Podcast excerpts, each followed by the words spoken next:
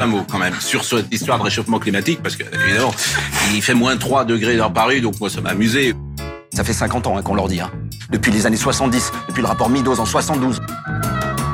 Qui aurait pu prédire Notre maison brûle. Et nous regardons ailleurs. Look Up, le podcast du vivant, avec Marion Bailly, sur Radio Alpa. Nous ne pourrons pas dire que nous ne savions pas. Bonjour à tous et bienvenue. Aujourd'hui, on va revenir sur l'actu environnementale avec le très attendu rapport du GIEC paru ce lundi 20 mars.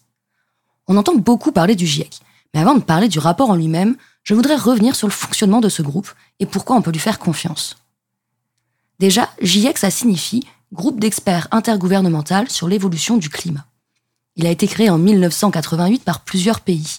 Car oui, les membres du GIEC sont des pays. Les personnes travaillant sur les rapports représentent chacun et chacune leur nation. Les chercheurs et chercheuses du GIEC, d'horizons variés donc, synthétisent les travaux de recherche qui existent déjà. Ce n'est pas un nouveau travail de recherche. Ensuite, les rapports sont soumis à relecture pour correction ou modification, et toutes les versions sont accessibles sur Internet. Donc niveau transparence, on peut difficilement faire mieux. Enfin, les rapports sont validés par les gouvernements des pays membres. Le GIEC est donc un groupement de travail international, transparent et fiable.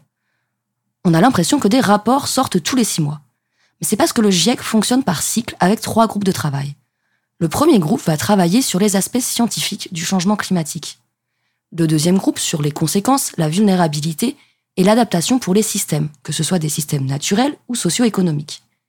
Et enfin, le troisième groupe de travail sur les atténuations. Ces groupes de travail fonctionnent par cycle de six ans environ, avec un rapport par groupe de travail, plus un résumé d'une trentaine de pages pour les décideurs et décideuses politiques. Ce lundi, c'est le résumé destiné aux décideurs et décideuses qui est sorti. Ce résumé reprend les trois rapports de ce cycle qui sont sortis ces deux dernières années. Malheureusement, à chaque sortie d'un rapport, l'actualité est toujours préoccupée par autre chose, que ce soit le transfert de Messi au PSG, la guerre en Ukraine ou cette fois le mouvement social contre la réforme des retraites.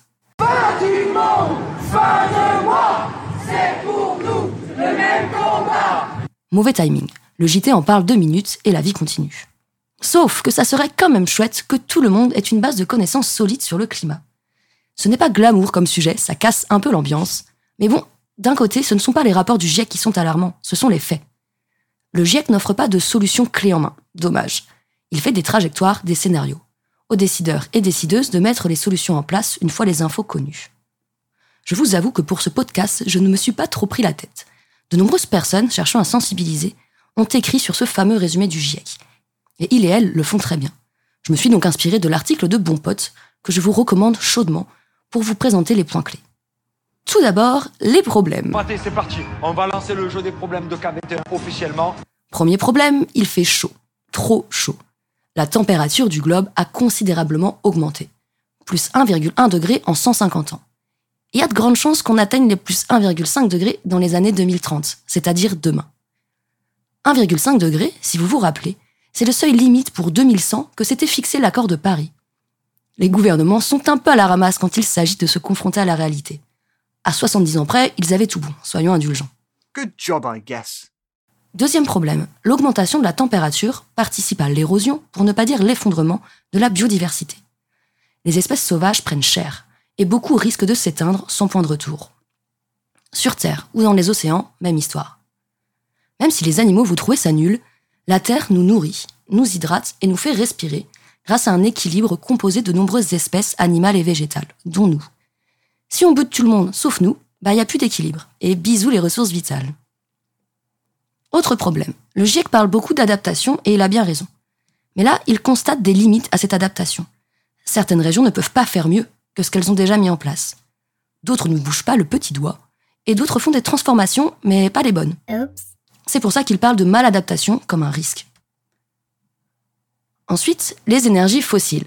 Bah ouais, c'est principalement à cause d'elles qu'on en est là.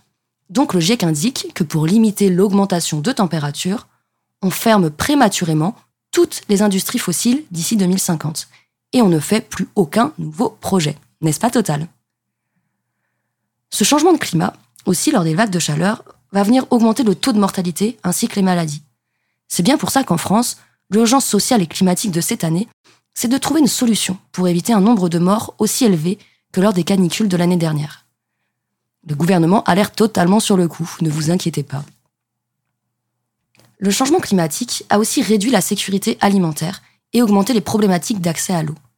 C'est difficile à imaginer parce qu'en France, on n'est pas les premiers concernés. Mais croyez-le, certaines personnes se prennent déjà les conséquences en pleine face. Et c'est pas super drôle. Ces personnes, dites vulnérables, sont d'ailleurs estimées par le GIEC à un nombre entre 3,3 et 3,6 milliards. Rien que ça. Et comme par hasard, c'est pas les Occidentaux. Je suis choqué. Voilà pour les bonnes nouvelles. Et encore, j'essaie de faire court. Passons maintenant aux solutions possibles mises en avant par le GIEC. Sans surprise, les émissions CO2, on se débrouille pour les réduire drastiquement d'ici deux décennies. Comment? Je sais pas. On tape partout en même temps et on consomme moins, par exemple. Évidemment, on n'oublie pas de dégager les énergies fossiles aussi. C'est l'heure du sevrage. C'est pas cool, les gars Ensuite, en urgence, on augmente le budget financier consacré à la transition. Bah ouais, là on fait clairement semblant, ne nous mentons pas. Pour illustrer, on investit toujours plus dans les énergies fossiles que dans la transition. Mince alors, quelle surprise Ne vous laissez pas berner par le greenwashing ambiant. Le GIEC est très clair. L'inaction coûtera au final plus cher que de modifier nos sociétés en profondeur. Ensuite, petite nouveauté, le GIEC insiste sur la sobriété, qui est un levier énorme pour réduire nos pollutions et espérer s'approcher de la neutralité carbone. Tous les secteurs ont des leviers importants à actionner, il n'y a plus qu'à. Mais attention, pas la sobriété col roulé et piège jointe rigolode de nos compétents ministres. Non, la vraie sobriété. Comme dirait Madame Borne. Car la sobriété, c'est une affaire de collectif. L'État doit montrer l'exemple. Isolation, efficacité énergétique, énergie renouvelable, tout ça, tout ça. Puis, le GIEC met en avant une des notions les plus importantes au monde. Et oui, la justice sociale et climatique. Bah ouais, c'est les riches qui défoncent tout et c'est les pauvres qui trinquent. Que ça soit à l'échelle du monde ou à l'intérieur des pays. L'équité doit primer, ainsi que la solidarité. Ça, c'est moi qui l'ai ajouté. C'était d'ailleurs un des grands enjeux de la dernière COP. Comment indemniser les victimes du réchauffement qui n'ont eux-mêmes pas contribué pleinement à ce réchauffement? Ils ont acté sur un mécanisme de financement pour indemniser les pays concernés. Mais bon, ne rêvons pas, ce fonds de financement est loin d'être au point et n'est pas prêt de servir. Mais c'est un premier pas. Le GIEC utilise aussi la qualité de l'air comme une carotte pour nous encourager à faire mieux. Bah ouais, on devrait tous être contents d'agir pour respirer un peu moins de trucs nazes. Et puis viennent les solutions clés classiques qu'on a déjà entendues plein de fois, mais qui ne sont pourtant pas mises en œuvre. La rénovation des bâtiments, on plante et on replante des arbres, on développe les énergies renouvelables, on met le paquet. Voilà, cela vous donne un petit aperçu de ce que disent les experts sur le sujet. Cependant, il me paraît important d'aborder un dernier point, l'écologie punitive. Dès qu'on dit pour survivre, il faudrait faire ci, il faudrait faire ça, ça passe mal, parce qu'on se sent contraint. La transition en cours, enfin celle qui va bientôt débuter, j'espère, va en effet modifier nos modes de vie. Mais si c'était dans le bon sens, on a l'occasion d'améliorer nos sociétés. Pourquoi ne la saisit-on pas?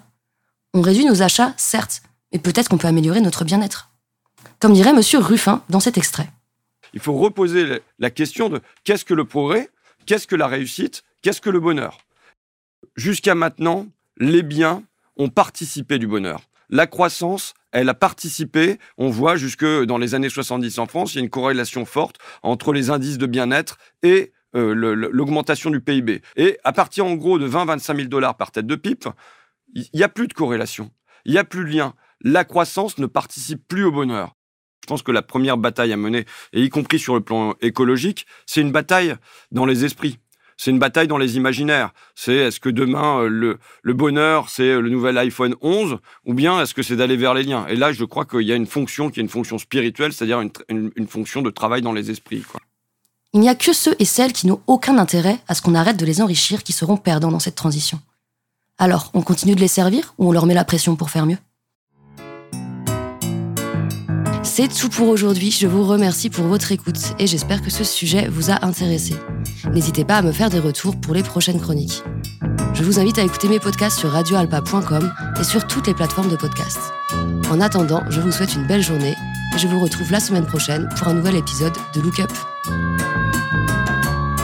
Mais moi, je suis sûr que l'humanité va tenir sa promesse. On va la sauver, cette planète.